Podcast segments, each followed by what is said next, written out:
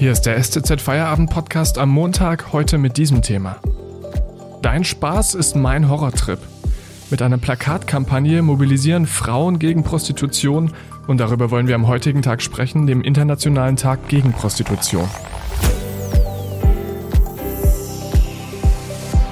Am Mikrofon Felix Ogelsek, hallo.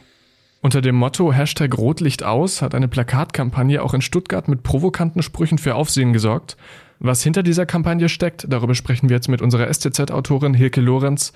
Was ist das Ziel dieser Kampagne und wer steckt dahinter? Hinter Rotlicht aus steht ein breites Bündnis mittlerweile von Frauenorganisationen, der katholischen Kirche, der evangelischen Landeskirche, Gewerkschaften, einzelne Frauengruppen und die haben das Ziel, Rotlicht aus, so wie der Name sagt, Prostitution zu beenden und den Finger auf die Wunde zu legen, dass Prostitution nämlich alles andere als eine, ein Beruf ist, wie ja immer gesagt wird, sondern dass es ähm, eigentlich eine Menschenrechtsverletzung ist und darum geht es. Heute ist ja der internationale Tag gegen Prostitution. Auf welchem Stand befindet sich dann die Debatte um den, das Sexkaufverbot in Deutschland aktuell?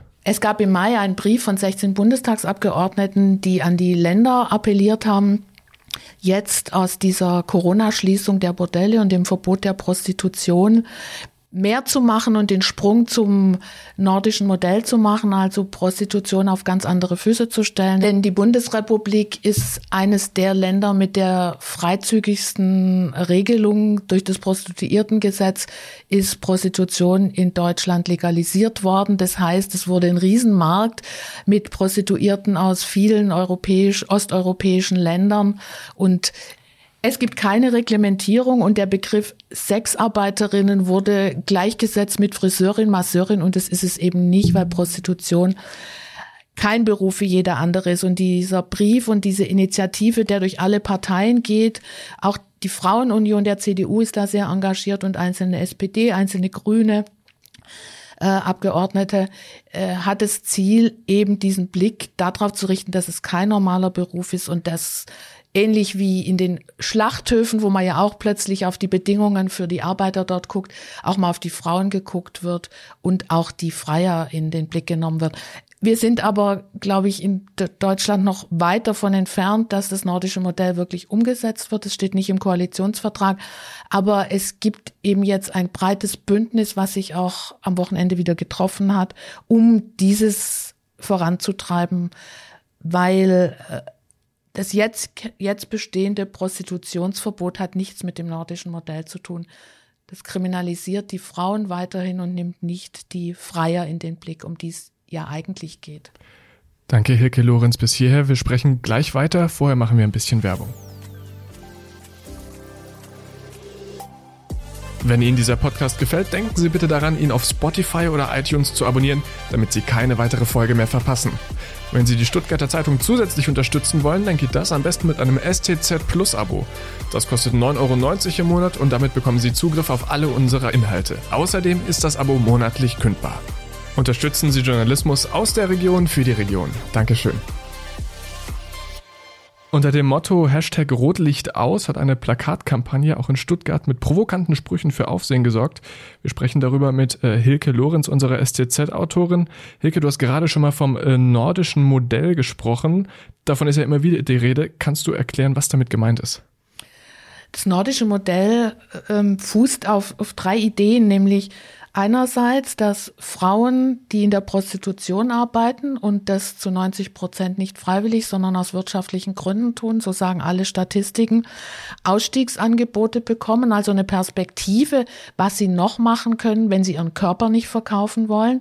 Es, ähm, es, äh, also diese beruflichen Perspektiven, es äh, nimmt endlich Freier, nämlich Männer in den Fokus, die Frauen kaufen, die nichts dabei finden, ähm, damit auch die Würde der Frau zu kaufen und zu brechen. Es sieht Bestrafung für diese Männer vor, es kriminalisiert den Sexkauf und entkriminalisiert die Frauen, denen es Perspektiven bietet. Und somit zielt es langfristig auf ein Umdenken der Gesellschaft, wo es eben nicht mehr normal ist, ein Abi in einem Puff zu feiern oder nach dem Fußballspiel nochmal kurz in den Puff zu gehen. Du hast vorhin auch ganz kurz über die Corona-Lage und die damit einhergehenden Beschränkungen gesprochen. Wie ist denn gerade der Stand in Stuttgart? In Stuttgart ist es so, dass einerseits die baden-württembergische Corona-Verordnung greift, die den Betrieb von Prostitutionsstätten verbietet.